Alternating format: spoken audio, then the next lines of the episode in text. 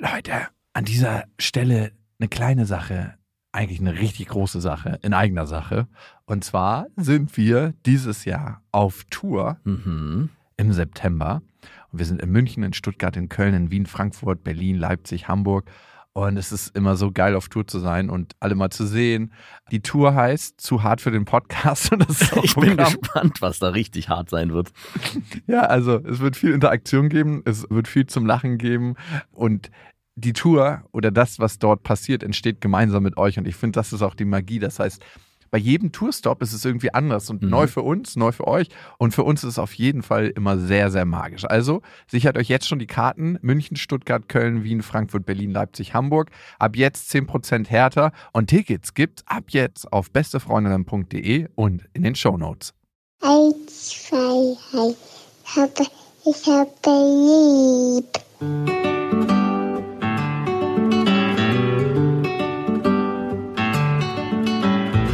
Das sind beste Vaterfreuden. Keine bösen Wörter. Halt die Fremde, halt die Schöpfe. Setz dich bitte hin. Der langweilige Podcast übers Kinderkriegen mit Max und Jakob. Hallo und herzlich willkommen zu Beste Vaterfreuden. Hello. Wir wollen heute darüber reden, warum Natur so wichtig ist. Einmal für uns und für unsere Kinder. Langweiliger könnte ein Thema nicht anfangen. Mhm. Davor aber eine kleine Sache. Lilla hat letztens bei mir am Bett Kondome gefunden und mich gefragt. Benutzt oder unbenutzt? Nein, unbenutzt. Na, du, verpackt. Von Ey, dir oder von jemand anders? Ich glaube von mir, ja, doch. Ich tausche ja mittlerweile auch mit meiner Ex-Freundin Kondome, wenn sie keine hat oder ich mal. Wirklich? Ich habe mir mal von ihr welche geliehen. Wow. Da merkst du, da ist eine Ebene des Vertrauens jetzt mittlerweile da. Toll, ne? Mhm. Und Lilla hatte die so gefunden und meinte, Luftballons? ich so, nein, das sind keine Luft. Ja, vielleicht. Und sie hat dann Hast du tatsächlich, dann aufgepustet für sie? nein. Hättest du mal machen können. Boah, ich finde das so widerlich. Der, also ich finde den Geruch von Kondomen, der ist sehr unangenehm Ja. oftmals.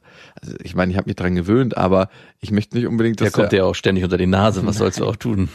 Also, ich möchte nicht unbedingt, dass Lilla damit rumspielt in der Wohnung, dass dann der Luftballon mit dem Geruch an irgendwelche Wände kommt und dass meine ganze Wohnung zum Kondomgeruch annimmt. Aber das sind so schön große Luftballons. Ja, Riesengroße. aber ich habe ihr dann versucht, das zu umschreiben, dass es keine Luftballons sind, das ist was ist für Erwachsene und dabei habe ich es auch belassen. Und warum spielen Erwachsene mit Luftballons? Die Frage kam nicht. Und wenn die Frage irgendwann kommen wird, dann würde ich ihr den Rest der Geschichte erklären. Aber ich wollte sie jetzt nicht mitnehmen auf die Reise, wofür Kondome gut sind und was man damit macht. Ich glaube, das ist für eine zweieinhalbjährige noch nicht Und warum willst Zeit. du kein Kind, Papa? Wenn sie diese Frage stellt, dann kann ich sie da mehr mit reinnehmen in die Reise. Also ich habe letztens auch mit meiner Tochter über ja über die Fortpflanzung gesprochen oder über Sex, glaube ich sogar, kann man so sagen, ja schon.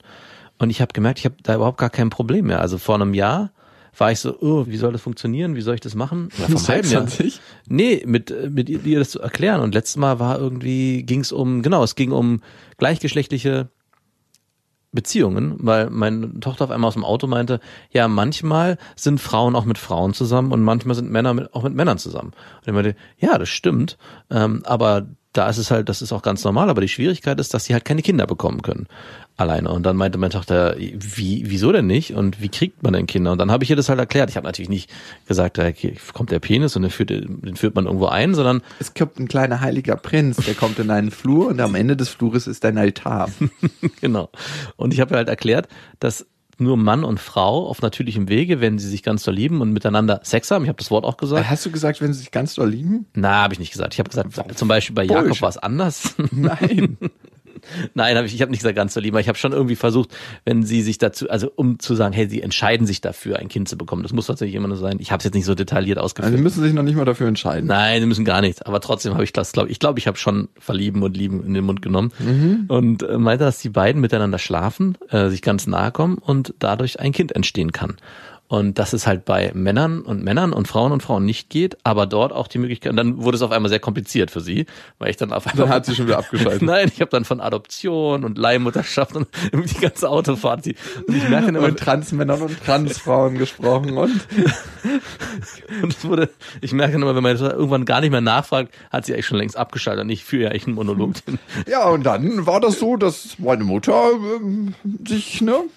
Und du bist dann irgendwann 400 Kilometer später am am Ziel angekommen und deine Tochter hat hinten geschlafen und du weißt gar nicht, zu welchem Zeitpunkt sie eingeschlafen ist. Aber ich fand es schon, fand das ähm, trotzdem faszinierend, dass ich mittlerweile gar kein Problem habe und das zeigt mir auch für die Zukunft, dass ich da etwas sorgenfreier geworden bin, wenn es wirklich mal ans Eingemachte geht und sie fragt, hey, wie funktioniert das eigentlich ganz genau? Was meinst du jetzt? Gangbangs?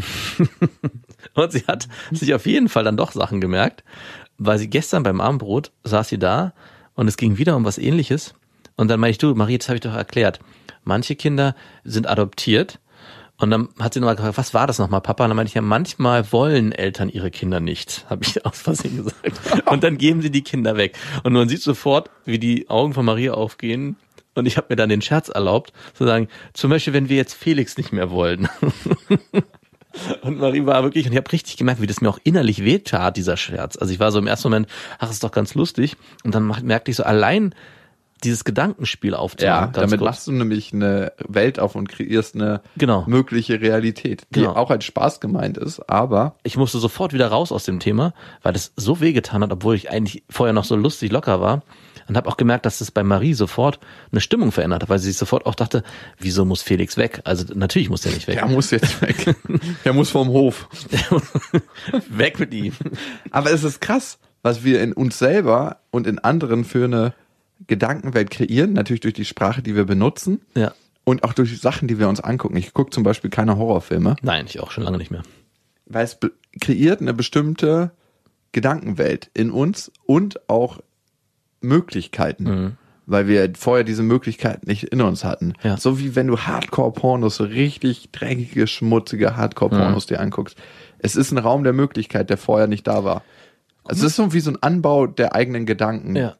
Hardcore, richtig so Hardcore-Pornos haben eine sehr starke Ähnlichkeit zu Horrorfilmen, also zu diesen Splatter-Horrorfilmen, weil das beides so abstrakte Gedankenwelten sind, die da irgendjemand sich ausgedacht hat, die dann verfilmt. Ich finde nämlich, ich gucke zwar keine Horrorfilme, ich bin aber trotzdem jemand, der so auf nicht makabre Gedanken steht, aber so auf Fantasiegeschichten, die schon sehr extrem sind. Also auch Bilder. Es gibt so von so einem bestimmten Künstler, der so aus dem Ersten Weltkrieg Bilder gemalt hat, die extrem grafisch auch sind, aber diese, diese, diese Welt nochmal ein, ein sehr krasses Licht rücken. Und das hat eine Faszination, die mich auch anzieht. Aber wenn ich mir einen Horrorfilm angucke, ist es irgendwie nochmal was viel, viel Extremeres, weil es genau darauf ausgelegt ist, so ein Gefühl zu entstehen zu lassen, was bei mir ein extremes Unbehagen auslöst. Ich habe gemerkt, ich möchte das irgendwann nicht mehr. Also ich möchte nicht mehr in dieses Gefühl hineinversetzt werden, fremdbestimmt, sondern ich möchte es, wenn dann selber entscheiden. Ah, du entscheidest ja, ob du den Horrorfilm guckst oder nicht. Ja, aber ich bin manchmal, nie- es gibt, Wann, wann setzt du dich denn freiwillig dem Gefühl des Unbehagens aus? ich glaube, es gibt viele, die das wollen. Also viele Ja, wollen. deswegen gucken die Horrorfilme, Ja, weil genau. in dem Moment, wo du desensibilisiert wirst von Medien und jemand ein Szenario aufmacht, was viel, viel schrecklicher ist als die Realität, in der du lebst, Ja. ist die Realität vielleicht auch wieder anders, die du wahrnimmst und, es in der dann, du lebst. Und es ist dann alles doch gar nicht so schlimm. genau. Zum Beispiel in der Jugendhilfe, in der ich ja lange gearbeitet habe, war es so, dass die Kinder dort extrem krass auf Horrorfilme gestanden haben. Also die fanden diese, das total faszinierend und wollten schon im jungen Alter ganz extreme Sachen gucken. Und ich habe mich mal gefragt, warum denn? Euer Leben ist doch eh schon so im Argen, ja? Warum?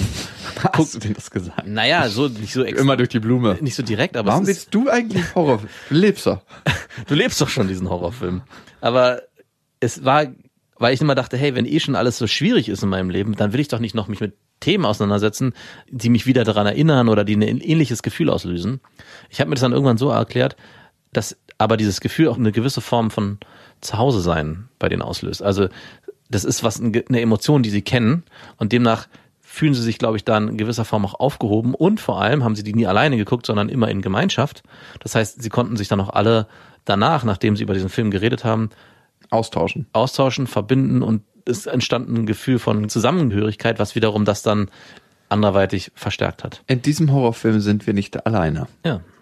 Ja, ich glaube, der Mensch sucht sich Situationen unterbewusst und bewusst, aber hauptsächlich unterbewusst. Also man fragt sich ja manchmal, warum suchen sich manche Partnerinnen, warum suchen sich manche Männer, Frauen immer wieder die gleichen Beziehungskonstellationen, wo ihnen Sachen widerfahren, die von außen ihnen eigentlich nicht gut tun. Ich habe manchmal das Gefühl, dass wir Dinge in unserer Kindheit erleben, die wir als Erwachsener versuchen aufzuschlüsseln. Und wir haben immer den Drang, komplett zu werden. Also Themen, die wir abgespalten haben, zu integrieren. Und wenn wir das als Kind abgespalten haben, wollen wir das als Erwachsene integrieren. Und wir suchen uns Situationen, die relativ ähnlich dazu sind, um nun als erwachsener Mensch die Situation zu integrieren und wieder vollständig zu werden. Und dadurch kommen Szenarien zustande, die von außen abstrus wirken und wir denken, hey, du hast es doch als Kind schon ähnlich erlebt, warum machst du das jetzt als Erwachsener nochmal auf, das Fass? Ja. Aber für das System logisch erscheinen. Ja. Wie kommen wir aus diesem düsteren Horrorfilm-Szenario wieder raus an die frische Natur mit viel Sonnenschein und viel Licht? Ein Kumpel von mir hatte einen Hund und dieser Hund war blind und taub. Bitter. Und mein Kumpel hat jahrelang die Geschichte erzählt, dass er noch ein bisschen Resthörvermögen hatte und einmal seine Schwester singen gehört hat und dann auf die Landstraße rausgelaufen ist und sich das Leben genommen hat. Die Schwester ist immer ausgeflippt bei der Geschichte. Aber je mehr sie ausgeflippt ist, desto lustiger fand er das. Und äh, das bringt uns wieder raus in die Natur, weil er hat draußen in der Natur gewohnt und an einer Landstraße. Und genau in so einer Gegend, also in einer sehr, sehr schönen landschaftlichen Gegend war ich jetzt am Wochenende. Wir sind mit dem Zug hingefahren, Lilla und ich und meine Schwester und mein Vater und mein kleiner Bruder und wir waren alle mit meiner Mutter noch sogar so ein langes Wochenende mit Freunden auf so einem großen Gutshof verbracht. Ehemaliger Bauernhof, der jetzt zu so einem Seminarzentrum umgebaut wurde und wir sind da angekommen. Es war herrliches Wetter. Die hatten so einen riesen Gemüse, Kräuter, Obstgarten aufgebaut in so einer krassen Spirale. Sowas habe ich noch nicht gesehen. Es war eine Spirale, die war einen Meter breit und es hat sich zu so einer Schnecke geformt. Es war bestimmt 100 Meter mal 100 Meter. Also Was? riesig. Und da wuchs alles, was du dir vorstellen kannst. Und Lilla und ich sind dann einfach an dieser Spirale entlang und haben so uns satt gegessen, bis wir beim Schneckeninneren angekommen sind. Angefangen mit Erdbeeren, Tomaten. Es gab äh, Johannisbeeren, Brombeeren. Zucchinis haben wir nicht roh gegessen, aber die konntest du dann pflücken und später zubereiten. Da dachte ich mir so, wow, was ist das für ein geiles Gefühl? A, was ich manchmal vergesse, so in meinem Alltag, wenn ich alles aus dem Supermarkt ziehe, wie viel die Natur uns bereitstellt an Lebensmitteln, so, das wächst dann und du kannst das essen. Ja. Es ist so abstrus. Also so krasse Geschenke einfach. Ja. Ich glaube, Lilla, für die war das so, als ob sich da so ein Raum aufgemacht hat, wo, als ob hier in der Stadt der, der Rahmen, der sie umgibt, viel, viel schmaler und kleiner ist. Also ich meine, wenn du in einer Stadt mit einem Kind wohnst, dann ist es so, du wohnst in Nine City. Alles ist Nein. Lehn dich nicht an die Häuserwand an, da haben Hunde hingepisst. Ja. Äh, mach die Tür bitte nicht auf. Leck nicht deine Hand, nachdem du den Griff angefasst hast. Nein, pass auf an der Straße. Nein, da gehst du jetzt nicht alleine rüber. Und auf dem Land ist es einfach Ja-Land. Du hast alles in, in diesem Rahmen, der sich vergrößert, konnte sie ganz anders agieren. Wir sind dann auf so eine Pferdeweide und da haben Pferde gegrast. Wir mussten auch rausfinden, ob auf dem Zaun Strom ist. Für wie viel Euro würdest du den Zaun mit der Zunge berühren, um zu testen, ob da Strom drauf ist? Warum sollte ich mit der Zunge den testen? Nein, aber meine Mutter hat übrigens gesagt, als ich ihr diese Frage gestellt habe, dass sie schon immer so war. Dass als ich mein erstes Verständnis über Geld hatte, Ja. dass ich sie schon gefragt habe, Mama, für wie viel Euro würdest du? Nochmal Papa einblasen. War das deine perfide Form, deine Eltern wieder zusammenzubringen? Ich habe hier meinen Sparschwein gesammelt. Ohne Hände. so viel, ich habe 50 Euro. Wäre das okay? Ich will doch nur, dass Mama und Papa wieder zusammenkommen. Ich hatte das nicht so gut in Erinnerung. Gibt's da einen externen, gibt's einen externen Motivator? Oh Gott. Vor allem dein Vater nimmt deiner Mutter das Geld weg und du gibst es ihr wieder, um sie dann zu, wow. Du warst der Zuhälter deiner Mutter. Aber stell dir mal vor, sie nennt so einen Preis und die Family macht's möglich. naja, gut. Papa jeden- macht's wirklich. Du, du gehst mit dieser Info an Papa so, du Mama hat einen ganz schön hohen Preis aufgerufen, den kriege ich mit meinem Taschengeld nicht abgedeckt. Aber falls du Interesse daran hättest, könnte ich da was einrichten. das hätte 100% einen Preis. Also, selbst wenn du deine Mutter jetzt fragen würdest, für wie viel würdest du Papa einblasen? Ich meine, ich glaube nicht, dass sie es noch machen. Glaubst du, die blasen sich? Also, Nein, ich bitte nicht darum. aber das hätte einen Preis. Das hätte ein Preisschild. Safe. Also bei deinen Eltern wäre es ein neues Wohnmobil, so ein richtiges, teures Wohnmobil, wo die Leute mal auf dem Campingplatz stehen und du dich fragst, seid ihr jetzt campen oder habt ihr einfach euer Zuhause mitgenommen und auf diesen Campingplatz gefahren? Ja. Die auch immer alles vom Feinsten haben und eigentlich den ganzen Tag damit beschäftigt sind, mit verschränkten Armen vor ihrem Mobil zu stehen und zu zeigen, wie stolz sie darauf sind. Oh, Und ich frage mich bei denen auch immer, ob die noch ein Eigenheim haben. Haben sie, aber es ist so krass groß, Ja. dass doch auch wieder ein Kontrastverhältnis für die entsteht. Ja.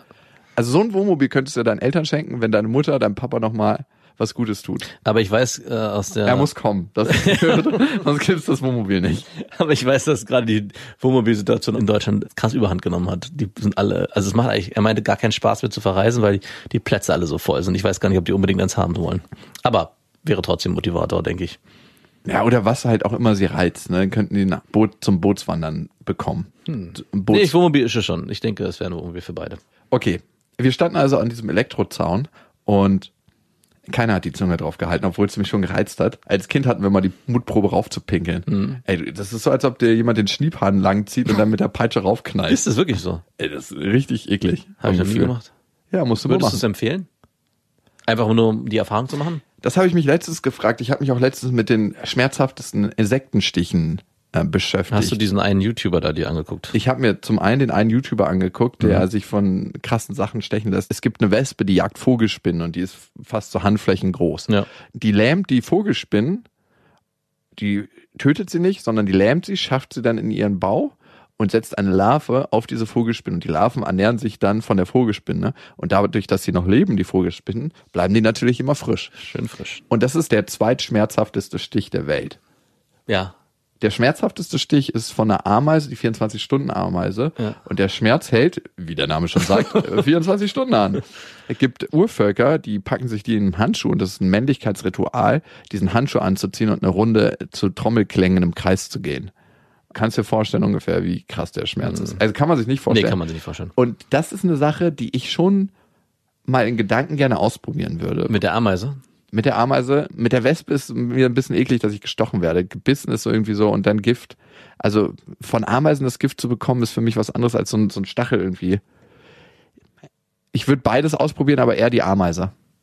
Aber ich habe dieses Video auch gesehen und nach dem Video dachte ich mir, nee, also ich bin ja auch jemand, der eigentlich sowas, Schmerzen vielleicht sogar zulässt, um, das mal auszutesten. Aber das habe ich, ich habe das gesehen, dachte so auf gar keinen Fall. Hast du schon mal einen Stromschlag aus der Steckdose gekriegt? Ja, habe ich bekommen. Wie war das für dich? Hm, nicht so schön. Ich habe schon zwei bekommen. Einmal habe ich unten irgendwo rumgefummelt und dann kam der Strom durch meinen Körper und es war wirklich so, wie man es beschreibt, es so, als ob ein Peitschenschlag durch Ja. den ganzen Körper geht. Und einmal stand ich klassischerweise an der Leiter und habe oben an der, und da bin ich dann von der Leiter gekippt. Hm, Das Klassiker. war ja, das war aber Glück im Unglück, weil ich sofort halt weg war von dem Strom. Ja. Unten an der Steckdose war ich ein bisschen zu lange dran. Man kann ja auch nicht loslassen. Okay. Keiner hat drauf gepinkelt, keiner hat die Zunge dran gehalten. Bei diesem YouTuber, der sich hat stechen lassen von diesen Insekten und halt darauf hinausgearbeitet hat, sich irgendwann von dieser Ameise stechen zu lassen, was hat er echt danach gemacht? Weil das war ja dann das Schlimmste, was es gibt. Was macht man denn, wenn man dann den Peak erreicht hat? Ich glaube, er ist dann lang gegangen und hat mit der Reichweite genutzt, Natur zu erklären und Ja, hat zum Beispiel Schlangen gefangen und wurde dann von den Schlangen gebissen. Also das war ja sowieso sein Thema. Ne? Er hat es ja nicht gemacht, weil er gesagt, also wahrscheinlich schon, weil er auch jemand war, der sehr pervers ist und Bock auf Schmerzen hat. Aber er hat es ja eigentlich gemacht, um Bewusstsein zu schaffen für die Natur. Die ist verdammt gefährlich, haltet euch fern. Stay away. Ich habe übrigens, wenn wir schon bei Natur sind, gerade die Dokumentation Tiger King geguckt. Die war auch sehr- Wow, hey, du bist wirklich jemand, alles ist schon vorbei, keiner Aber hast du es gesehen? Ja klar. Ach so, ich dachte, du hättest es nur erzählt und nicht gesehen. Nein, ich hab's Ah, gesehen. okay. Wie fandst du die? Ich fand den Typen sehr charismatisch auf seine ganz ich eigene auch. Art. Ich fand die total sympathisch. Also so sehr original. Nee, sympathisch ist ein bisschen viel gesagt. Tiger King ist so ein Typ, der hat ein Privatzoo in Amerika und hat dann Tiger, Löwen, Bären, alles in einem Zoo und der kriegt ein bisschen Stress. Das ist die Grundgeschichte. Und die Geschichte dahinter ist auch, dass die Leute natürlich am meisten zahlen für kleine Tigerbabys und kleine Löwenbabys. Und man fragt sich, was passiert mit diesen ganzen Tigern und Löwenbabys, die nachproduziert werden? Die können nämlich nicht alle in dem Zoo wohnen. Das ist ein bisschen die dunkle Geschichte. Und natürlich, dass Tiere im Käfig gehalten werden. Das ist ein weiterer dunkler Aspekt. Ja. Ähm, Siegfried und Roy. An die musste ich auch denken. Und ich An meine- deren gute Beziehung. Genau, das war ja im Prinzip nichts anderes, was die gemacht haben. Ja, und Hatten vielleicht ein bisschen größeres Grundstück, aber am Ende. ja. Es ist schon krass. Also ich meine, Mike Tyson hat sich ja auch ganz lange einen weißen Tiger, glaube ich, gehalten. Ja, ganz viele Prominente, das ist total pervers. Und ganz, Shaquille O'Neal hatte das auch mal, glaube ich. Ich frage mich, ist das so die letzte Bastion der, guck mal, was ich mir leisten kann? ich glaube schon. Ich glaube, es ist auch das Gefühl von roher Gewalt. Und das hatte ich auch, als ich auf die Pferdeweide gegangen bin, ne? Mit Lilla. Und ich, Lilla hatte erstaunlich wenig Angst. Da gab es ein Pferd, von dem ich den Namen nicht mehr kenne, und das andere hieß Crazy. und das war wirklich, das hat ein Stockmaß von, weiß nicht, 1,70, 1,75, es war riesig. Ja. Und das ist dann angekommen und auf einmal kamen diese 650, 700 Kilo Fleisch auf mich zu. Und ein Pferd ist ja auch sehr muskulös. Es war ein sehr durchtrainiertes Pferd. Und ich war barfuß und stand halt mit Lille auf dem Arm. Die wollte dann auf dem Arm, aber das Pferd trotzdem füttern. Und das Pferd wurde dann irgendwann richtig gierig und wollte dann immer mehr haben. Wir haben es mit Äpfeln und Gras gefüttert und dachte mir so, wow, äh, ein Schritt zur Seite und ich bin auf jeden Fall meine Zehennägel los. Ja, mindestens. Mindestens. Also äh, ich meine, es ist nicht so schlimm wie auf Teer- oder Asphaltboden, wenn sich da ein Pferd auf deinen Fuß stellt, weil dein Fuß auch immer noch mal ein bisschen absacken kann auf einer Ja. Wiese, aber safe passiert was. Ja. Also es ist manchmal auch so ein Gefühl so, wie kann Mensch Herr werden eines Tieres? Indem er ihm die Eier abschneidet. Nicht nur das, aber das Tier ist ja so viel stärker als Ja. der Mensch. Und klar, wir sind intelligenter auf einer bestimmten Ebene, fragt sich manchmal, ne? Ich stehe den ganzen Tag voll auf meiner Weide und fress Gras und du bringst mir das und versorgst mich mit Wasser. Wer ist cleverer? In dem Fall, ne? In dem anderen Fall ist es natürlich auch so, dass man ganz eindeutig sagen muss, das Tier zieht den kürzeren. Es war ein so schönes Gefühl, dass Lilla da auf der Weide stand und mit den Tieren da war und auch da hat man gemerkt, wie gut ihr das tut. Also hat man gemerkt, dass sie angefangen hat rumzurennen und angefangen hat zu singen. Also es war krass. Und dann sind wir noch durch ein paar Zäune geschlüpft und dann gab es so einen kleinen Bach und den sind wir dann entlang gelaufen. Hm. Und wie wenig Angst sie davor hatte, so vor dem, wir sind durch ein Matschgebiet. Es war ein bisschen wie in der unendlichen Geschichte, wo die durch das Moor Ja. mussten und der eine dort sein Pferd verliert im Moor. Es war super, super schön. Ist krass, dass sie durch den Kontrast wahrscheinlich das noch mehr genießen konnte, ne? als wenn jemand, der eh schon auf dem Land lebt, für den ist das Normalität. Aber wie du schon von gesagt hast, die Stadt ist für ein Kind nochmal was anderes. Und obwohl sie es dann nicht kennt, trotzdem sich so natürlich verbunden fühlt mit dem ne? und auch sofort darauf reagiert positiv. Selbst wenn die Angst hat vor dem Pferd und keine Lust hat, es zu füttern, glaube ich trotzdem, dass es extrem viel Positives mit ihr gemacht hätte. Ja? Also mit Kindern, die eigentlich diese Eindrücke nicht bekommen oder sehr, sehr wenig, ist es immer auch trotzdem wichtig, in die Natur zu gehen und die Sachen zu erleben. Ja, ich habe noch ein paar andere Sachen da festgestellt auf der Reise. Meine Ex-Freundin war ja nicht dabei und ich habe das Gefühl, dass meine Tochter irgendwann so ein bisschen das Gefühl nach mütterlicher Wärme vermisst hatte. Sie kommt auch zu mir und kuschelt und lehnt sich an und verbringt dann auch Zeit so in Stille bei mir. Aber sie hat das auch ganz stark bei meiner Mutter gemacht und hat sich dann so an ihre Brüste angelehnt und hat dann da einfach so gesessen für eine Dreiviertelstunde. Ja. Äh, Meine Mutter war in so einem Schaukelstuhl und die hat dann da einfach so gesessen und äh, gar nichts gemacht, so einfach so, als ob sie ihren Herzschlag hört. Und ich dachte mir so, okay, das kann ich hier nicht geben. Macht sie das mit dir gar nicht so intensiv? auch mal, aber eher selten. Hm. Sie will auch in der Nacht nicht angefasst werden oder so. Also manchmal mache ich das, wenn sie unruhig schläft, dass ich so meine Hand auf ihren Rücken lege und dass es dann schwer wird.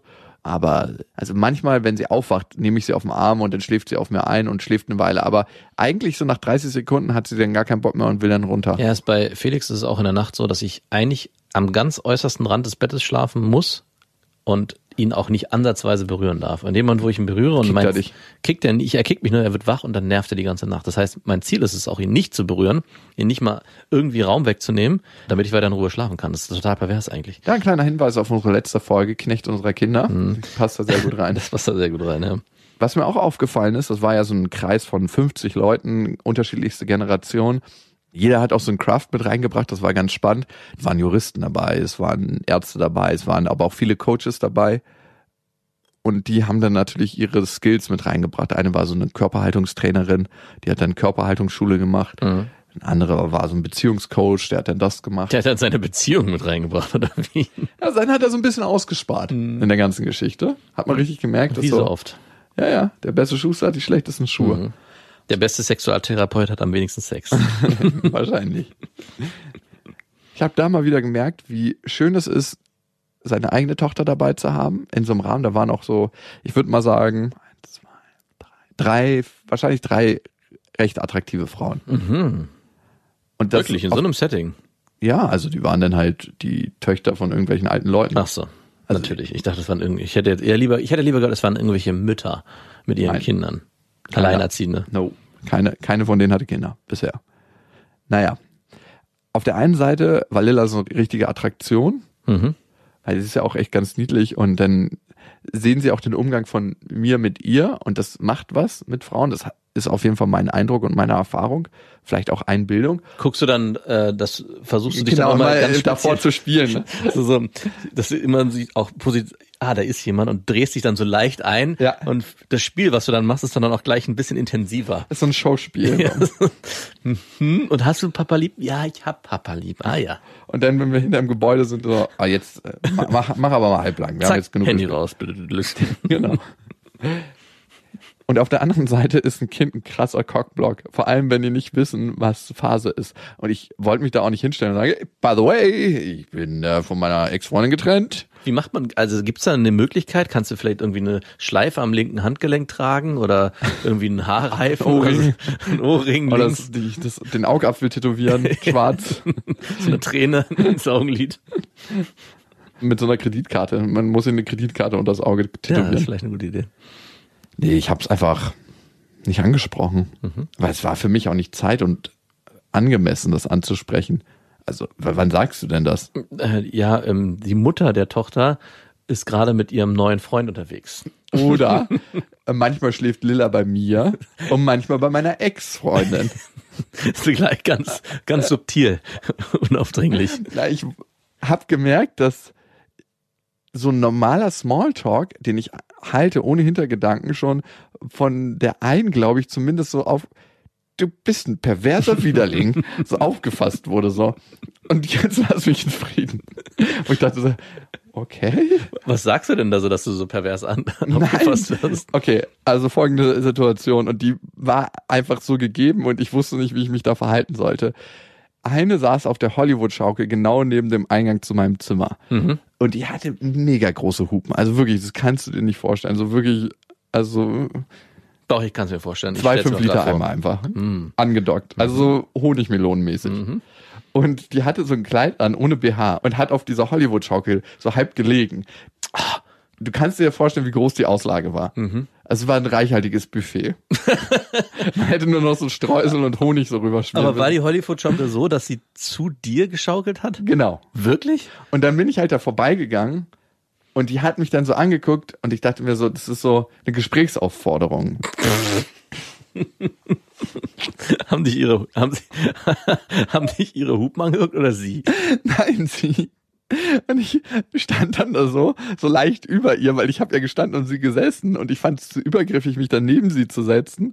Wir haben dann so einen Smalltalk gehalten und da ich weiß, dass ich nicht auf ihre Brüste gucken darf, switchen, springen die Augen manchmal so. Kennst du das? Hm, so, wenn man so, oh, ich habe auf ihre Brüste geguckt, ich muss ja wieder ins Gesicht gucken und dann, huh, was macht mein Körper da so? Und wie, als ob man sich selber immer wieder auf die Finger haut, wenn man an den Naschschrank möchte. Hattest du währenddessen Lilla auf dem Arm? Nein. Ja. Dann ist es ja legitim. Genau. Lilla hätte auch so wahrscheinlich sowas gesagt wie Brustmilch. Jetzt nicht. Ich habe Oma auch gefragt, ob Omas Brüste noch Milch geben. Und was hat Oma gesagt? Oma hat ihr dann die Geschichte erzählt, wie alle Kinder da schon dran waren. also ihr Papa und äh, ihre, ihre Tanten und dass die Milch jetzt alle ist. Und dann habe ich gesagt, die wären la- lange nicht alle, wenn Oma sich mal ein bisschen Mühe geben würde. und Oma hat dann gesagt, dass wenn sie, dass sie gehört hat, wenn eine extreme Situation entstehen würde, so eine Nahrungsknappheit und äh, keiner mehr was zu essen hätte, würde sich bei ihr wieder Milch bilden. Und ich so, so, ich halte das für ein Oma, wie lange bist du jetzt schon in den Wechseljahren? Ich halte das für eine Urban Legend. So, jetzt weg von deiner Oma. Ich war gerade ganz woanders. Bei anderen Brüsten. Ja, das hat mich gerade ein bisschen irritiert. Das Geilste muss ich dir noch erzählen. Mein Bruder wurde von einer begrüßt, die ist schon jenseits von Gut und Böse. Die ist, ich glaube, wird jetzt 70 und die badet immer nackt, egal wo. Auch wenn so ein FKK-Schild durchgestrichen steht. Ne? Ist sie die Erste, die so alles auszieht und einfach nackt badet. Und die hat uns vom Bahnhof abgeholt. Die hatte nur so ein Leibchen um und hatte halt ihre großen Brüste, die ihr auf dem Bauch hingen und wollte dann so alle umarmen. Und ich habe damit kein Problem. Ich habe sie dann einfach herzlich umarmt, weil ich sie auch gerne mag. Und mein kleiner Bruder hat einfach original auf die Brüste geguckt und sie hat gerade schon wie so eine Fledermaus die Arme aufgemacht. Und er so blieb einfach so wie angewurzelt stehen und im letzten Moment, als ihn, als ihr Körper sie, ihn hätte berühren müssen, hat sie so gestockt und meinte, du möchtest gar nicht umarmt werden. Und er so, Nein, möchte ich nicht. Oh, sehr gut. Ah, Und da schön. denken wir so, wow. Cool. Ich hätte das nie als kleiner 13-jähriger Junge gesagt. Na, weiß ich nicht. Never. Wirklich nicht. Mit 13 Jahren. Aber auch also Respekt vor der älteren Dame, dass sie das so gut gelesen hat. Und dann auch, weil ich, Also Ich habe seine Körpersprache aus dem Augenwinkel gesehen und dachte, ey, du kannst das am anderen Ende der Welt spüren, dass er da jetzt gerade keinen Bock drauf hat. Naja, und dann hat sich dieser Smalltalk entwickelt und irgendwann dachte ich mir, das ist mir zu awkward mit der Frau in der Hollywood-Schaukel, ich muss das abbrechen. mhm. warum? Naja, weil meine Augen immer so ping, ping, ping, ping, ping, pong. und danach entstand so ein komisches Gefühl zwischen uns beiden. Aber, aber zwischen euch beiden, also kennst du ihr Gefühl? Mein Gefühl zu ihr war komisch. Wie war's denn? Freudig erregt? Nee, ich bin perverser. Ganz komisch. Vor allem in so einem Kreis, wo sich alle kennen und wo alle irgendwie miteinander verwandt waren. Also kamen so drei Familien zusammen. Ich war mit denen natürlich überhaupt nicht verwandt. Es ist ja auch so, wenn man sich nächstes Jahr nochmal trifft, möchtest du auch keine verbrannte Erde hinterlassen. Oder vielleicht neue fruchtbare Erde geschaffen Nein, haben. auch das nicht. Vielleicht gibt's, ist die Familie noch ein bisschen größer geworden. Es hat sich, es verspinnt sich immer weiter nach jedem Genau. Treffen und Treffen und Treffen. Ach, schade. Ich hatte mir mehr erhofft von der Großbrüstigen. Ich finde es so krass, wie manche Männer so ihre sexuelle Begierde zu den Frauen so tarnen mit einem harmlosen Gespräch. Und ich möchte mich nicht da ganz exkludieren, aber ein so ein Typ war da, der mit seiner Frau da war. Und man hat gemerkt, dass ihm die fruchtige, frische Frau optisch besser gefallen hat. Die war so 24, Die Großbrüstige. die großbrüstige. Ja. Und Seine äh, Frau? hat in ihrer Freizeit Pole Dance gemacht. Das hat man noch am Körper. Wirklich? Ohne Scheiß. Hast du das in dem Gespräch rausgefunden? Nein, das habe ich über Umwege herausgefunden. Ich habe mich schon gewundert, dass die so durchtrainiert ist. Also die war, du siehst das bei manchen Frauen, die haben dann ganz bestimmte Beine, die sehr durchtrainiert sind und die am hinteren Schenkel, ne? Nicht am Ober, sondern, also am oberen Schenkel, aber hinten zum Gesäß, so ein, so ein Muskel noch mal rauskommt. Das finde ich sehr geil bei Frauen, by the way. Und das hatte sie auf jeden Fall. Und dieser Typ, man hat halt genau gemerkt, dass er nicht das inhaltliche Gespräch sucht, sondern das ist körperlich. Und er hat sich so ganz unverblümt dann so, weiß nicht, 20 Minuten später auf die Hollywood-Schaukel gesetzt. Nach dir. Ja. Und hat mit ihr angefangen zu reden. Und ich glaube, seine Frau fand das gar nicht so geil. Natürlich nicht. Warum, was war denn seine Motivation? Also hat er irgendwie einen Grund gehabt, mit ihr zu sprechen? War sie. Einfach mit allen mal schnacken. Aha, mhm. Also ich frage mich immer, wie das ist so als Frau, wenn du genau weißt, dein Mann hat total Bock, diese Frau zu bumsen. Also, weil, ey, ganz ehrlich, also, who to blame, ne? Ihr habt jetzt zwei Kinder. Eigentlich müsste die Frau sagen, bitte. Ich, ich weiß, ich, Ich hab glaube auch nicht, dass er es geschafft hätte, aber obwohl du vielleicht den Einstieg für ihn geschaffen hast. Mhm. Er konnte vielleicht über den Perversen von davor sprechen. Ja, hier war Ja. gerade so ein Perverser, der hat mich sehr irritiert. Ich keine, bei mir bist du sicher, hätte er sagen er können. hat mir noch nicht mal in die Augen geguckt. Hä, bitte was? Ich konnte dir gerade nicht folgen. Zum Glück bin ich halb blind. Ich sehe sowieso eigentlich hier gar nichts. Ich sehe nur auf diesem Auge gut, ich muss verdammt dran rankommen. naja. Wie macht man sowas? War das dann dein Naturerlebnis, weswegen wir die Folge aufnehmen? Mein Naturerlebnis, um das nochmal abzuschließen, war, ich habe gemerkt, wie wichtig es ist, mit Kindern in die Natur zu fahren, weil da ein anderer Raum entsteht. Ich habe mich eh darüber gewundert, dass Menschen es in Kauf nehmen, in eine Stadt zu ziehen, Ja. ganz eng aufeinander zu wohnen und für viel weniger viel mehr Geld zahlen. Ja. Klar gibt's dann Kinos, gibt kulturelle Erlebnisse, wo man sich in kurzer Zeit aus dieser Welt rausbieben kann, die so eng ist und so dicht beieinander. Aber am Ende wohnst du in einer kleinen Bienenwabe. Äh, Was hat denn ne, die Innenstadt für Vorteile für eine Familie? Äh, Also ich, keiner. ja, eigentlich nicht. Also alle Vorteile, die man sich einredet, sind ja eigentlich Vorteile, die man als Erwachsener hat zum Beispiel, dass man kulturelle Geschichten machen kann, Kino, wie du gesagt hast, dass man essen gehen kann, dass die Infrastruktur besser ist, aber man die ja auch dann braucht in der Stadt, weil man eben nicht gut mit dem Auto durch die Stadt kommt, sondern halt Bus und Bahn braucht. Aber ähm, eigentlich ist es für eine Familie immer besser, auf dem Land zu wohnen und für die Kinder. Klar, die Arbeit spielt oft eine große Rolle, ne? Die in der Stadt, wenn du dort auch arbeitest, macht es für dich mehr Sinn, dort zu wohnen, weil du dann am Ende doch mehr Zeit mit deinen Kindern verbringen kannst, weil deine Wege kürzer sind. Aber ist das der einzige Grund, um teurer in der Stadt zu wohnen, als zum Beispiel außerhalb von einer großen Stadt irgendwo auf dem Land? Ich weiß es nicht. Ich glaube, manchmal entsteht die Illusion, dass man sich in der Stadt nicht so einsam fühlt. Wir haben das Bedürfnis als Mensch, eigentlich nicht in so großen Gruppen, aber in Gruppen zu wohnen.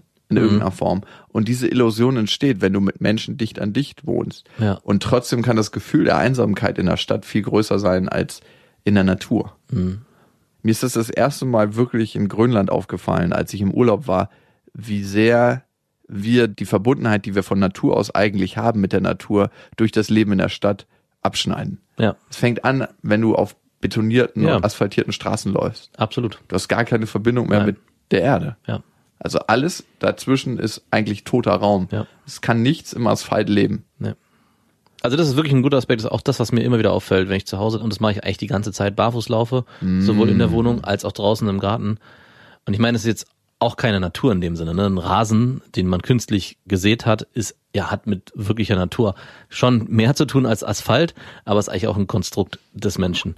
Und trotzdem, wenn ich dann auf dem Barfuß rumlaufe und dann mich wieder in der Stadt bewege mit meinen Tonschuhen und denke so, oh ey, alles ist irgendwie auch unangenehm. Ja, man schwitzt in den Dingern und man fühlt sich auch viel, viel weniger freier. Man fühlt sich genauso eingeengt wie das Gefühl, in der Stadt zu wohnen. Wenn man in seiner Wabenwohnung wohnt, ist es auch durch die Stadt zu laufen, auf Asphalt in engen Turnschuhen. Ist es dann die Lösung, auch in der Stadt barfuß zu laufen? Machen manche, ja. Ja. Die brauchen ja aber so überlegt. eine Hornhaut, dass sie auf jeden Fall von den Glasscherben und von den Heroinspritzen nicht abgelenkt sind. Ey, mein Vater letztens knallhart. Bei uns gibt's in, um die Ecke so eine Tischtennisplatte und der wollte das spielen, Tischtennis. Und äh, irgendeiner von den Heroin-Junkies hatte Geburtstag und die haben tatsächlich ihr Fixerbesteck einfach auf die Tischtennisplatte gelegt. Und mein Vater hat das dann einfach so genommen, dieses ganze Paket, und unter die Platte gelegt und die ganzen Schnapsflaschen, die da auch noch standen, und dann angefangen, Tischtennis zu spielen. Wirklich. Und die haben sich halt richtig aufgeregt. Wir machen hier gerade unser Picknick. Drucknick. Crazy. Aber das ist auch so ein Aspekt, dass nicht so viel dreckig ist auf dem Land. Ja. Also der Dreck ist ein anderer, das ist ein gesunder Dreck. Und in Mhm. der Stadt habe ich ganz oft das Gefühl, das ist einfach ein Dreck, der dich krank macht. Ja. Ich lebe gerne in der Stadt, keine Frage. Und ich kann mir jetzt auch nicht vorstellen, aufs Land zu ziehen. Und trotzdem merke ich, dass das Wochenende wie so eine, ein Tor in die Freiheit ist. Mhm. Dass die Belastung abnimmt. Es ist, als ob du, wenn du im Wald bist, wie in einem Filter bist, der dich reinigt. Es gibt ja auch Waldbaden. Das ist was ganz, ganz altes, traditionelles, gerade in der chinesischen Heilkunst, dass kranke Menschen in den Wald gehen und durch die Stoffe, die im Wald ausgesondert werden, die Menschen schneller genesen. Hm. Und Macht Sinn. dieses Gefühl verbreitet sich einfach, wenn man in der Natur ist. Und das überträgt sich auf Kinder, weil ich glaube, Kinder sind dafür nochmal viel empfänglicher, nochmal viel schneller. Und das habe ich einfach festgestellt. Das war für mich so ein alter Schwede, ich hätte es nicht gedacht. Aber ist dein Fazit jetzt daraus, dass du auch vielleicht über lang oder kurz mit Lilla eher in Richtung Außenbezirk ziehen willst oder vielleicht irgendeinen, also, weil du wohnst ja jetzt schon wirklich sehr zentral und Ich wohne in der Stadt, in der Stadt, ja. am Und- Hotspot. und auch in einem höheren Stockwerk. Also es ist auch nicht so einfach mal zu sagen, hey, wir gehen mal kurz vor die Tür, sondern es ist immer mit einem Aufwand verbunden. Man muss halt auch immer wirklich runter und einen Ausflug machen. Hast du denn das Ziel mit Lilla dann doch irgendwie in ins Umland zu ziehen oder meinst du, das ist jetzt das Leben, was ihr auch gerade in der Trennung mit deiner Ex-Freundin auch einfacher ist, in einem, ja, sie wohnt ja sehr nah dran, in Wohnungen weiter zu wohnen? Also ich glaube A, dass meine Ex-Freundin dazu bereit wäre, wenn wir das wollen würden, irgendwie eine Situation zu finden im Grünen, wo wir zusammen wohnen könnten. Mhm. Kannst du ja lösen am Ende, wie du möchtest, ne? Also über mehrere Wege. Aber ich bin noch nicht so wirklich bereit dazu, in diese Einsamkeit zu ziehen, in dieses Grüne und mit spießigen Nachbarn. Und Mhm. was ich mir jetzt tatsächlich langsam vorstellen könnte, wäre ein Haus am See oder an einem Fluss. Mhm. Und da dann aber auch alles zu haben, was man so braucht, um eine Freizeitgestaltung angenehm zu haben. Also so ein Platz, wo viele Leute vorbeikommen und dich besuchen. Ja. Das könnte ich mir schon langsam vorstellen. Und ich halte auch schon die Augen auf. Habe ich dir noch nicht erzählt, ne? Nein, hast Wie du mir so manche andere Sachen nicht erzählt hast. hast? Ich weiß gar nicht, worauf du Die hinausgehst. letzte beste Freundin-Folge, die Überraschung. Sie hat noch seine Spuren in mir hinterlassen, by the way. Wie wichtig ist Natur für dich, für dich selber und für deine Kinder? Was mir immer wieder auffällt, ist, dass ich schon ein bisschen, nicht neidisch, aber mit einem, mit leichtem Selbstvorwurf deine Wochenendgeschichten mir anhöre, wenn du sagst, ja, ich war mit Lilla jetzt übrigens am Wochenende campen, zwei Tage mit unserem kleinen Auto und jetzt war ich mit meiner Familie und ihr drei Tage auf dem Land. Dann denke ich mir, eigentlich müsstest du das auch wieder mehr machen, mit deinen Kindern mehr raus, Ausflüge machen, übernachten, vielleicht auch mal zelten oder irgendwelche Unternehmungen, die halt noch mehr aufs Land führen. Und dann denke ich mir aber, wir haben diesen krassen Kontrast ja gar nicht. Also wir leben in einem Haus in der Vorstadt, im Grünen, wir haben direkten Wald nebendran, Pferdehöfe, Bauernhöfe, also alles ist in nächster Nähe, so dass dieses Bedürfnis nach ich muss jetzt unbedingt raus in die Natur in seiner Reinsform gar nicht besteht. Also ich lebe so eine Mischform aus.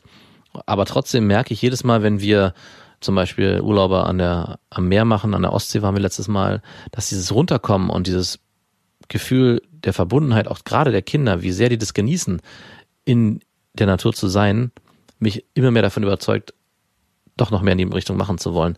Als Beispiel war auch unser letzter Urlaub auf Fehmarn, dass ich nach den fünf Tagen, wo ich selber schon gesagt habe, boah, ey, eigentlich habe ich gar keine Lust mehr.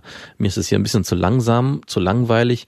Mit den Pferden morgens und abends zu reiten ist zwar schön, aber für mich ist das Thema jetzt irgendwie durch. Und da Maria zu Hause gerade auch eine sehr schöne Zeit hat mit ihren Nachbarskindern, dachte ich, für sie ist es ähnlich und sie will unbedingt wieder zurück und auch wieder mehr spielen mit ihren Freundinnen. Und habe sie dann gefragt, wollen wir denn vielleicht sogar einen Tag früher fahren? Und sie meinte, nein, ich möchte hier bleiben. Ich finde es hier so schön und ich können wir nicht noch länger bleiben. Also es war genau andersrum. So dass ich dachte, okay, dieses, und wir hatten ja diese Folge mit Dr. Eva Rass, wo wir auch viel Kritik für bekommen haben, dass dieses Gefühl nach sozialem Umgang für Kinder in diesem frühen Alter, und Marie ist zwar jetzt schon fünf und da ist es auch schon präsent, aber noch gar nicht so wichtig ist. Klar will die mit ihren Freunden sich treffen. Sozialen externen Umgang. Genau. Ne? Also losgelöst von der Mutter, dem Vater und der inneren Familie. Genau, sondern dass das Wichtigste eigentlich die Familie ist und das Zweitwichtigste für sie in dem Fall die Natur und der Umgang mit den Tieren, die da wohnen. mir ist die Natur hier viel wichtiger. Und auch so präsent ist, dass, obwohl sie dann, wenn wir wieder zu Hause sind, nichts anderes macht, als morgen sofort nach ihrer Freundin zu fragen. Ja, ich weiß, was du meinst. Wenn ich an meine Kindheit zurückdenke, ist der schönste Urlaub, den ich als Kind gemacht habe, auf so einem Bauernhof gewesen, wo ich jeden Tag den Bauernhof entdecken konnte und ich durfte beim Melken mit dabei sein und Ja. oben auf dem Heuboden. Da war ich dann allerdings schon, ja, ich war fünf. Mein Vater hat mir ein Messer gekauft. Das war eigentlich der geilste Kinderurlaub, den ich je hatte. Hm. Und das Krasse ist, wir haben ja, oder ich habe manchmal den Anspruch, meine Tochter muss jetzt die Welt sehen und so. Also Das habe ich komplett gestrichen. Ja, sehr Also gut. komplett gestrichen, weil die Fahrten und die Flüge, ah, will ich auch nicht mehr so viel fliegen, sind eine Strapaze und es ist nicht geiler für sie. Ja. Es ist wirklich nicht geiler für sie. Und darum nur noch um, Urlaub im Umkreis, Ja. vielleicht maximal nach Bayern, weil da die Natur so schön ist. Ja. Und ähm, Genau, da wäre dann eher Berge. Für mich war zum Beispiel auch das Thema Berge so, dass ich unbedingt wollte, dass meine Kinder das erleben und auf den Berg zu fahren.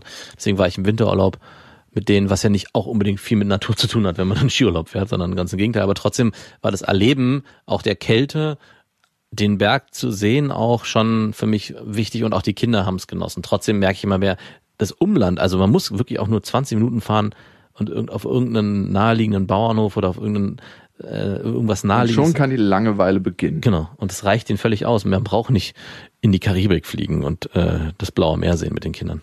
Wir haben übrigens noch eine Hörermail bekommen, die ich gerne vorlesen würde. Da geht es darum, dass eine Frau nach der Trennung krass durchgedreht ist und jetzt den Mann mit den Kindern erpresst. Aber es tut sich eine sehr interessante Dynamik auf, die ich glaube so von mehreren Perspektiven beleuchtet werden kann. Dazu gleich mehr.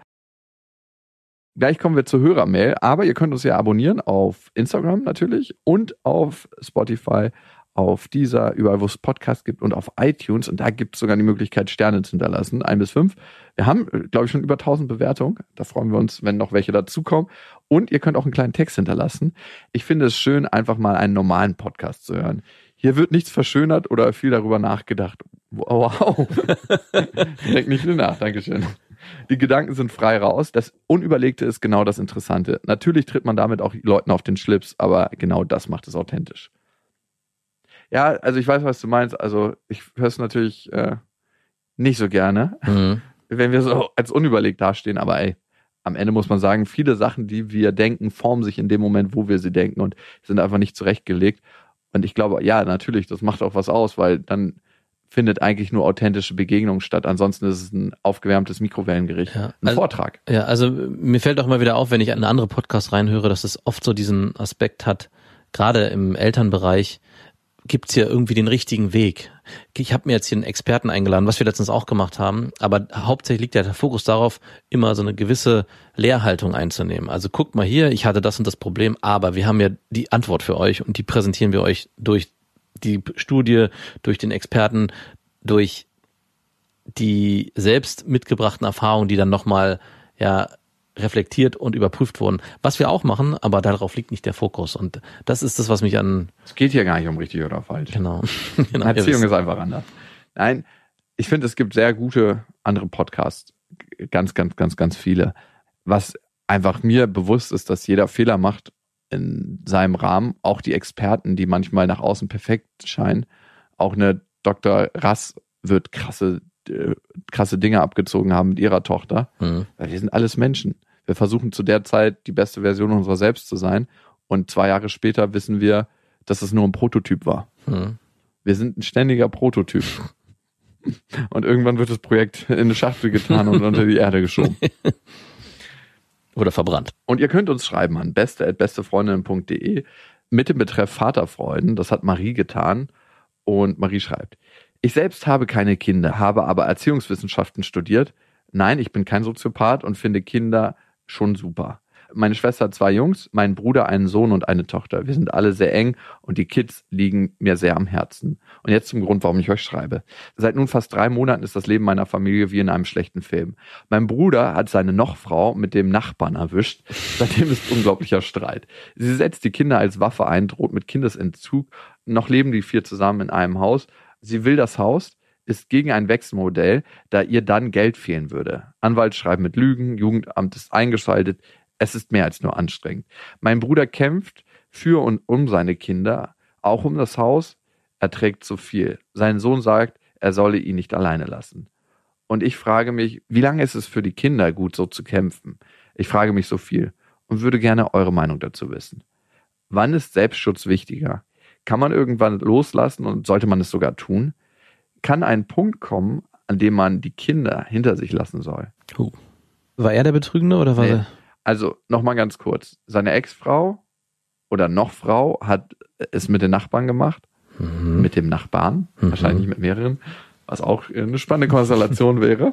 Eine Grillparty mit vielen Würstchen. Schönes Bild. Und versucht jetzt, das Sorgerecht für die Kinder zu bekommen Und das Haus. und das Haus. Also sie hat den Fehltritt sich geleistet und will alles haben. So schreibt es jedenfalls Marie. Und ich finde erstmal, wir wissen sehr, sehr wenig über die Situation. Ne? Du hast es uns jetzt einen kleinen Aufschlag gegeben. A, bist du emotional deinem Bruder viel zugewandter Mhm. als der Frau deines Bruders. Ziemlich sicher. Mhm. Sie hat den Fehltritt geleistet. Es kann sein, dass du dich in dieser Konstellation, also erstmal, was ist wichtig für dich? Ich glaube, man kann nicht auf andere achten, wenn man auf sich selbst nicht achtet. Wie kannst du in der Situation für dich sorgen? Das ist, glaube ich, das Wichtigste, was du in der Situation machen kannst. Natürlich deinen Bruder unterstützen, dass er wieder seine Kinder und den Trennungsprozess gerade begleiten kann. Aber vor allem, wie kannst du auf dich achten? Und wichtig in so einer Konstellation zu verstehen, in so einer Opfer-Täter-Retter-Dynamik. Diese Mhm. Dynamik entsteht ja und du kannst dich ja fragen, in welcher Dynamik du gerade steckst und in welcher Position. Es gibt ganz klar die Täterin laut deiner Schilderung, ähm, nämlich die Nochfrau deines Bruders. Es gibt das Opfer, dein Bruder, der nur versucht, um das Haus zu kämpfen und um anteilig Sorgerecht zu gewinnen über seine Kinder. Und es gibt die Retterin, die Sozialpädagogin, die studierte. Mhm. Und das bist du. Hast du dich irgendwann schon mal in dieser Konstellation wiedergefunden? Das wäre interessant. Und ich glaube nicht an diese reine Dynamik. Ich glaube, es gibt immer viele Nuancen und Facetten. Und wenn man die für sich aufschlüsselt und versteht und näher auch annimmt, entsteht in manchen Fällen Verständnis für den anderen, das dafür sorgt, dass man besser aufeinander zukommen kann. Also in dem Moment kannst du dann die Opferperspektive, die Täterperspektive, deine Perspektive anders verstehen, einnehmen und flexibler. Und darum geht's ja im Leben immer. Wie flexibel können wir auf die Situation, die uns begegnen, reagieren? Wenn wir nur eine Lösung haben, dann müssen wir diese Lösung mit Gewalt durchdrücken, weil, Mhm. weil wir gar keine andere Möglichkeit sehen, damit wir in der Situation agieren können. Je flexibler wir werden in unseren Perspektiven, in unserem Mitgefühl, desto besser finden wir auch eine Lösung. Aber was ist denn jetzt hier die Lösung? Also ich stelle mir das schon sehr, sehr schwierig vor, wenn man jetzt das Opfer ist, in seinem Falle. Davon würde ich jetzt einfach mal ausgehen, weil das ist die Mail, die wir bekommen haben.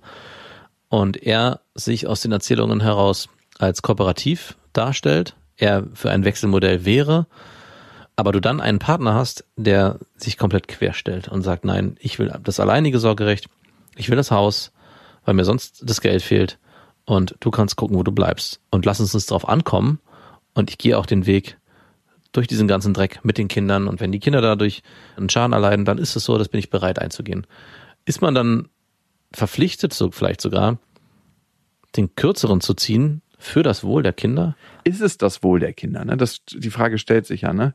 Wenn du das vorlebst und einen Rückzieher machst und wenn die Frau so drauf ist Hm. und tatsächlich es so einfach ist, Ja, was ja. ich nicht glaube an der Stelle, Ich auch nicht, aber wir gehen mal davon aus. dass es so einfach ist, dann was lebt, was kommt bei den Kindern an? Papa hat uns vielleicht aufgegeben. Ja. Papa ist jemand, der sich nicht für uns gerade macht, Hm. weil es ihm zu stressig wurde, weil wir ihm zu anstrengend wurde. Und Mama ist da und ist mit uns da geblieben. Ja. Und dann kann sie das Verhaltensmuster der Mutter nochmal lernen. Weil das reproduziert sich ja in der Erziehung. Ja. Also du trägst immer Anteile von deinem Vater und von deiner Mutter in dir. Da kannst du machen, was du willst. Ja.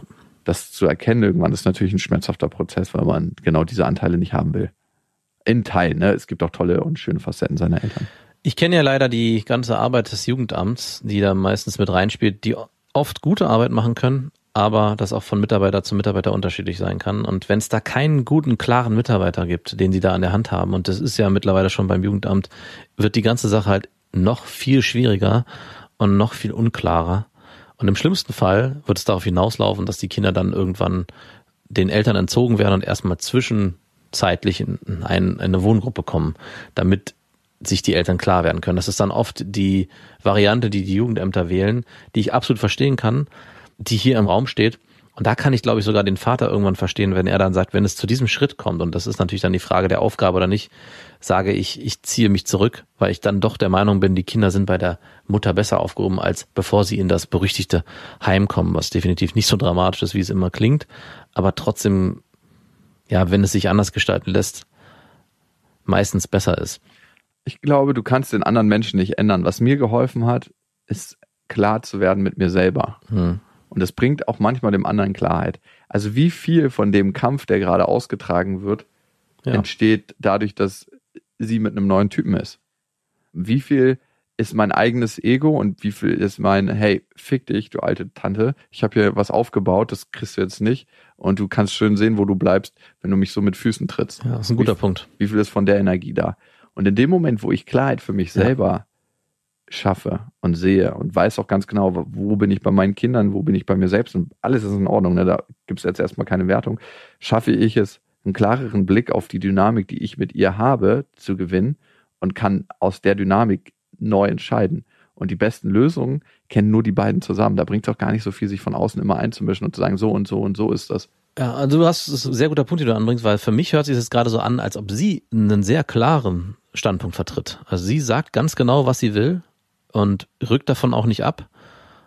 Du bist derjenige, beziehungsweise dein Bruder ist derjenige, der schwammig wirkt. Und ich glaube, auch hier ist es, egal wie er sich entscheidet, wichtig, eine Klarheit anzunehmen. Also nicht zu sagen, ja, ich überlege, ob ich mich zurückziehe, sondern von jetzt auf gleich zu sagen, hey, nein, für mich steht das nicht zur Debatte, dass ich mich zurückziehe oder zu sagen, okay, ich erkenne hier gerade für mich, dass es das Beste ist, dass ich mich zurückziehe und das dann auch mache. Aber diese Schwammige führt am Ende nicht dazu, dass es dir hilft, ihm hilft, geschweige denn den Kindern hilft oder die Situation zu lösen.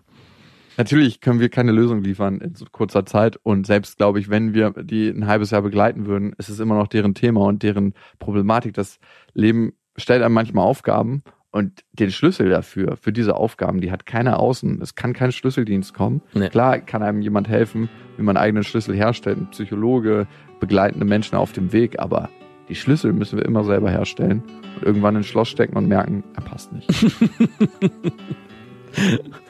Und ihr wisst ja, es gibt kein richtig oder falsch. Krisen sind immer anders. Macht's gut. Das waren Beste Vaterfreuden mit Max und Jakob. Jetzt auf iTunes, Spotify, Deezer und YouTube. Der 7-One Audio Podcast-Tipp. Hallo, ich bin Lynn. Und ich bin Leo. Ihr kennt uns vielleicht schon vom True Crime Podcast Mord auf Ex. Eigentlich sprechen wir da ja jede Woche über Verbrechen. Aber da gibt es ja noch ein anderes Thema, das die Menschen und uns schon immer fasziniert hat. Die Liebe. krasse Geschichten, die wirklich passiert sind. Bonnie und Clyde zum Beispiel. Cleopatra und Caesar Oder Diana und Charles. oder halt Camilla. Liebe gibt's bei True Love aber auch nicht nur im klassischen Sinne. Es geht auch um Familie, um die Liebe zum Beruf oder sich selbst oder Freundschaft. Am besten sind ja auch eh die Filme, wo dann am Ende steht, nach einer wahren Begebenheit. Das sind so Geschichten, die kannst du dir eigentlich gar nicht ausdenken. Ja. Und das gibt's jetzt eben als Podcast. Und das Ganze heißt True Love. Ja, der Name sagt's eigentlich schon. Aus True Crime wird True Love. Krasse Geschichten, Plot-Twists und verrückte Protagonisten. Es ist also in anderen Worten ein Podcast für alle, die True Crime hassen, aber auch für alle, die True Crime lieben. Macht euch bereit für ein neues Podcast-Genre, True Love. Oh, ich kann es gar nicht abwarten, euch die Geschichte zu erzählen von zum Beispiel dem Jungen, der nach seiner Mutter gesucht hat. Jahrelang, auch wenn ich wahrscheinlich dabei heulen werde. Oder die Geschichte von Sissy. Also der Film ist nichts dagegen. Ab dem 20. Oktober, überall wo es Podcasts gibt, True Love. Echte Geschichten, wahre Liebe. Voller Werbespruch, oder? Ja, aber es ist ja auch schön. Der Podcast macht ja glücklich. Ja, deswegen jetzt am besten direkt abonnieren.